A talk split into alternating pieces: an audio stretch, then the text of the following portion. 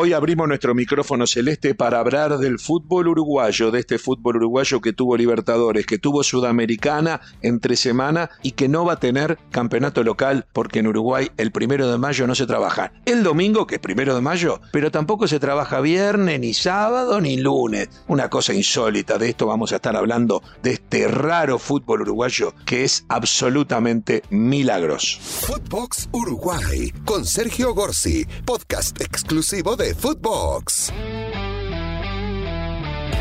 Y nos vamos a meter hoy en lo que fue eh, esta semana del fútbol uruguayo. Una semana que a mí, por lo menos, me tiene muy malhumorado eh, en el fútbol uruguayo, eh, más allá de todos los problemas estructurales que tenemos. Tenemos problemas económicos que hacen que los equipos nuestros que juegan copas internacionales se presenten con planteles debilitados. Eso ya lo dije mil veces, no lo quiero repetir ahora. Pero entonces después les exigimos no solamente que compitan de igual a igual, contra aquellos que tienen armados planteles más competitivos, porque pueden contratar jugadores de mayor nivel, sino que aparte que tienen más ritmo de fútbol. Y eso sucede, eh, entre otras cosas, porque, por ejemplo, y lo dije la semana pasada, no hubo fútbol entre semana. El único país de América y de Europa supongo que también, que no tuvo fútbol entre semana fue el fútbol uruguayo. Se decidió que no haya actividad eh, entre semana para que los jugadores descansaran, no tuviesen eh, tanto trajín, teniendo en cuenta que hay copas internacionales también. En el resto del mundo todos jugaban. El fin de semana jugaron los eh, futbolistas este, el campeonato local y algunos hasta pusieron algunos suplentes porque iban a tener partidos internacionales entre semana.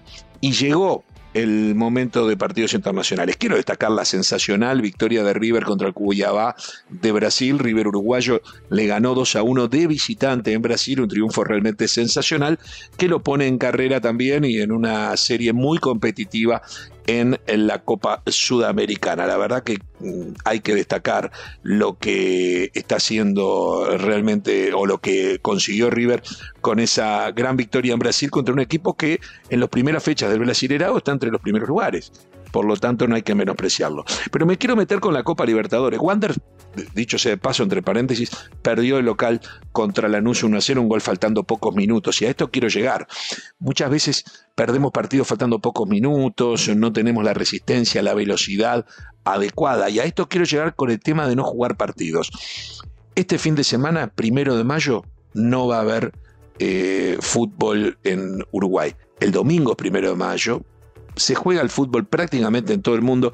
Creo que hay un par de países en toda la Conmebol que no juegan, el resto juegan todos, en Europa juegan todos, pero en Uruguay eh, no se juega el domingo, pero tampoco se juega viernes y sábado ni lunes. O sea, no se juega la fecha, se levanta, se suspende la fecha eh, y entonces se le quita ritmo. Ya no había habido fútbol entre semana la semana anterior, ahora hay fútbol eh, en el fin de semana por el, primer, el primero de mayo, y encontramos entonces que los equipos uruguayos pretendemos tengan, además de jugadores de inferior capacidad, porque son los que podemos contratar, que tengan el ritmo que tienen los demás. Eh, Peñarol eh, jugó muy mal partido, horrible partido contra Cerro Porteño, pero no pasaba nada con Cerro Porteño en Asunción, absolutamente nada. Peñarol jugó muy mal, es cierto, pero se come un gol en el minuto 47 de una pelota de, de un saque de banda, cosa que ya le había sucedido contra Colón en el último minuto del partido. Peñarol que fue superado por momentos por Colón en Santa Fe, estaba sacando un empate de visitante y lo termina perdiendo también con un saque de banda, una distracción y un gol en el último minuto. ¡Qué lindo pecho para Luciano! ¡Gol! ¡Gol! ¡Pica! ¡Le cerró! ¡Pica! ¡Mira la asistencia de pecho de Claudio Aquino! ¡Enorme Claudio! ¡El lateral de Coyote! ¡Claudio Aquino! Esta vez fue en el último minuto del primer tiempo y ya luego no lo pudo recuperar porque Peñarol directamente no patea al arco. Es un equipo grande que entre campeonato local en el cual va sexto, séptimo y la Copa Libertadores de América en donde está tercero en su grupo pero que está jugando muy mal, eh, Peñarol ha hecho muy pocos goles. Lleva hecho siete goles en los últimos últimos 11 partidos, una cosa así. La verdad que ha tenido una ineficiencia total. El goleador que tiene Álvarez Martínez hizo un gol en sus últimas 16 presentaciones.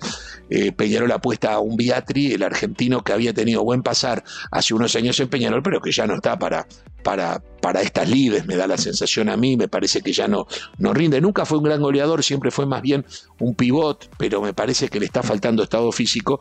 Y el otro que ha entrado, que al principio entró con buenas posibilidades, como Bentancur, tampoco está eh, teniendo presencia en el arco rival. Directamente Peñarol es un equipo que no hace goles. Se come uno y termina perdiendo 1 a 0, como le pasó con Cerro, con Cerro Porteño. Pero insisto, lo malo de Peñarol no está solamente a nivel internacional, porque a nivel local es igual. Peñarol que debutó en el último segundo en Santa Fe contra Colón, que luego le ganó de local a Olimpia. No jugando bien, pero terminó ganando de local contra la Olimpia de Paraguay. Ahora pierden su visita ante Cerro Porteño. En fin, son las cosas que, que pasan en este, en este fútbol en el cual le pedimos que tengan un ritmo, una intensidad, mientras por otro lado vamos suspendiendo fechas por cualquier cosa. Ahora llega un comunicado de la Mutual de Futbolistas que para el 14 de mayo quieren que no se juegue la fecha porque ese sábado, o por lo menos que no se juegue ese día sábado, porque ese sábado hay 80 futbolistas que tienen que dar un examen que tiene que ver con, con, estudios, que me parece bárbaro, pero uno piensa, ¿cuál es el día libre natural del futbolista? El lunes, ese examen eh, como estudiante debería ser un lunes, no, lo ponen el sábado y se pide que se suspenda el fútbol de primera y de segunda. O sea, acá es permanentemente, lo que más funciona es la suspensión, e, e, eso hace que se pierda absolutamente el ritmo. Nacional, por su parte, que había perdido con Bragantino eh, en su primer eh, presentación, empató contra Estudiantes de La Plata, pero jugando bien. Para mi gusto, jugando bien.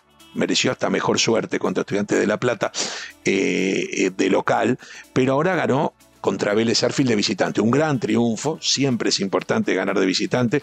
Nacional se llevó la victoria con dos goles del argentino Gigliotti. Zavala, va centro y peligroso, ¡Oh, cabezazo y gol. Gigliotti, gol. ¡Gol! Nacional Gigliotti. Fue el centro en la punta izquierda de Zavala. La pelota abierta y el piloto Gigliotti con los ojos abiertos, dijo. Quería nueve con goles. Aquí está el nueve. Anota los dos de Nacional y pasa a ganar sus dos primeros goles en materia oficiales, porque los anteriores que había hecho habían sido en los campeonatos de verano, pero yo le veo condiciones, es un buen jugador, y yo lo que siempre tengo miedo en mis reservas es que los jugadores extranjeros que vienen al Uruguay, como acá dinero no sobra, eh, y si vienen acá es porque de repente no tienen lugar en, otro lado, eh, y, no están bien, o, o puedan no estar bien físicamente, o pueden estar muy veteranos. No quiero ni recordar la nefasta experiencia en ese sentido de, eh, Alessandro Nacional, que vino con 40 años, eh, creyendo que acá iba a poder hacer algo y obviamente no pudo. Pero en el caso de Girotti, que tiene 30, nada que ver la edad, eh, yo lo veo vigente y lo veo haciendo goles. No es un jugador de élite internacional, pero es un jugador que a nivel de Copa Libertadores se puede entreverar. Hizo dos goles. A mí me gustó, me gustó Gigliotti, me gustó, me está gustando mucho un joven centrocampista que tiene Nacional, que es Jonathan Sandoval, que la verdad que se está eh, presentando con gran presencia eh, en la cancha, con gran prestancia, eh, juega, de verdad es un futbolista típicamente uruguayo que a mí me, gusta tenerlo siempre en mi equipo. Curiosamente, a los jugadores que le di para adelante la semana pasada no anduvieron bien. Brian Ocampo en un partido que Nacional gana de visitante no se pudo lucir. Tal vez que a Vélez le hayan echado un jugador a los 18 minutos de juego eh, cuando iba ganando 1 a 0, eh, porque Nacional lo termina dando vuelta, pero tal vez esa expulsión haya hecho que el partido se haya haya cambiado un poco y que ya Vélez no le diera tantos espacios jugando con 10 para lo que para mí es lo mejor que tiene Brian Ocampo, que es el contragolpe, ya sea por derecha por izquierda, sobre todo más por derecha. En este partido, un momento que pasó a la izquierda porque eh, entró Treza, que es otro jugador que a mí me, parece interesante. No anduvo, tal vez no era el partido para Monseglio, que es el jugador eh, talentoso que tiene Nacional en medio campo, y debió ser eh, sustituido. Era un partido para otro tipo, para otro tipo de fútbol eh, no siente tanto la marca y en la cancha de Vélez había que jugar de otra manera. Insisto que Nacional también tiene en su plantel un número 9 joven como Fagundes que me parece eh, que puede rendir. Lo cierto es que Nacional se acomodó totalmente en la tabla de posiciones en una serie que comparte con Estudiantes, con Vélez y con Bragantino. También insisto que lo mejor que le puede pasar a los equipos uruguayos, eh, tanto Peñarol como Nacional, es salir terceros y no seguir en la Copa Libertadores de América porque a medida que va subiendo el nivel eh, se le hace muy difícil porque no cuentan con planteles competitivos como para soñar con ganar una Copa Libertadores. Sí, en una Sudamericana lo demostró Peñarol, eh, eh, le dio como para meterse en semifinales. Ojo, el Peñarol de la semifinal del año pasado no tiene nada que ver con esto. A Peñarol se le han ido, yo voy a ser capaz que grosero, se le han ido todos no se le fue el arquero, pero se le fue Giovanni González, lateral derecho de selección uruguaya. Se le fueron no dos zagueros, tres. Se le fue Cajelmacher, eh, Formiliano y Paco Rodríguez. Se le fue el lateral izquierdo Piquerés, que terminó siendo, clasificó en la primera fase de la Sudamericana con Peñarol y terminó siendo ese mismo año campeón de América con Palmeiras. Y jugador también de selección uruguaya, aunque Diego Alonso últimamente no lo citó, pero es un jugador de selección uruguaya. En el medio se le fue Trindade, que hacía el doble cinco mejor que nadie eh, con Gargano. Se le fue la joya, que era eh, Facundo Torres. Se le fue. la gran figura y el gran precio que tenía, este, se le fue en pleno campeonato. Eh, se mantuvo Gargano, que, bueno, que es uno de los jugadores más veteranos. Eh, adelante Álvarez Martínez no está haciendo goles que lo llevaron a ser goleador en la Sudamericana con 10 goles, pero este año hizo apenas un gol en lo que va del año en cinco meses de fútbol, en cuatro meses. Y, en los últimos cinco, cinco meses hizo un gol. Suena a poco. Y, y se le fue a Agustín Canovio, que era otro futbolista que por derecha dejaba un surco, un futbolista de nivel de selección. Ha sido citado eh, para la selección. Se le fue David Terán, que era el goleador y el mejor jugador de la primera fase de aquella sudamericana, y terminó siendo el que con sus goles eliminó a Peñarol y salió campeón con Atlético Paranaense en el propio Estadio Centenario. Se le fue todo el equipo y la verdad que los refuerzos que trajo no calzan los mismos puntos. A Nacional eh, la situación es diferente. Nacional eh, está siendo muy cuestionado. La Riera es el mismo, Peñarol, ¿no? El técnico es el mismo.